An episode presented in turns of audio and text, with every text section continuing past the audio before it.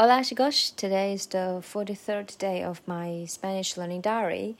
Um, so today we learned two sentences as well. The first one is, uh, you know, um, like, hey bro, hey mate, hey sis, yeah, something like that. So in Spanish, you can say, uh, hombre, hombre, H O M B R E, yeah, hombre, or also, you can say hombre dio, hombre dio, and also you can say dio. Yeah, they they both mean, uh, hey bro, yeah, brother, hey bro, hey mate, what's up? And it can also be used, uh, oh, when you are talking with some, uh, some some girl, some women, some girls, yeah, and um, and and when you want to say hey sis, hey sister, uh then you can say this in Spanish. Dia, dia. Yes, T I A, dia. Okay, dia, dio, hombre, hombre, dio, dio, dia. Okay, that's it for the first sentence, first uh, group of sen- of sentences, and then uh, uh, we also learned, um, you know, something like for God's sake, and oh no, it's something like uh, you you have seen something negative and you want to show your uh, disapproval. You know, uh, like you saw someone uh, litter, uh, littering uh, in the street. Also, um, when you uh, see someone doing something disgusting, uh, say throwing things um, randomly on the street and then you can say uh, for God's sake, like God, we know how to say that, right?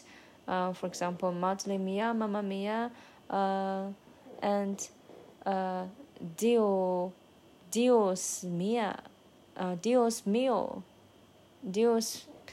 Uh, let me check. It's actually.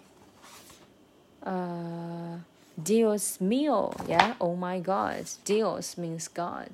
Um, so, uh, for God's sake in Spanish is por Dios, por Dios. 嗯呀，这人怎么这样啊？天哪！看在上帝的份儿上，怎么乱吐痰呢？或者怎么打人呢？怎么这个偷东西呢？等等等等啊！Por Dios, por Dios.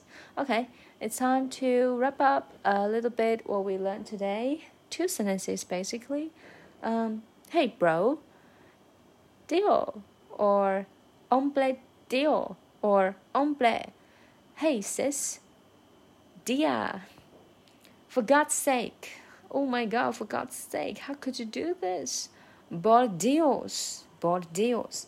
Okay, and now let's review what we learned yesterday.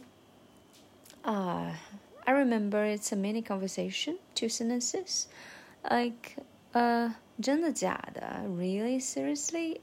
Oh, um, I can't believe it. So surprised or, um, 表示无语等等. Um, then you can say que fuerte, que fuerte. You can't remember your name? Que fuerte. Unbelievable, yeah. Que fuerte.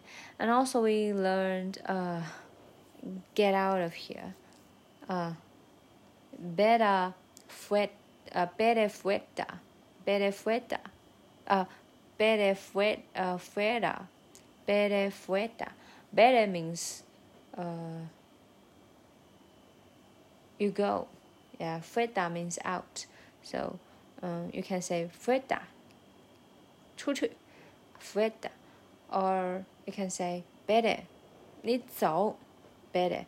Also, you can combine them together like like bere fueta，你你滚出去啊，bere fueta，呃，yeah，bere fueta，你滚你出去哈，你走，bere fueta 滚，嗯，还有这个，诶，呃，还有一个就是真的假的，que fuerte，que fuerte，OK，that's it，see you tomorrow。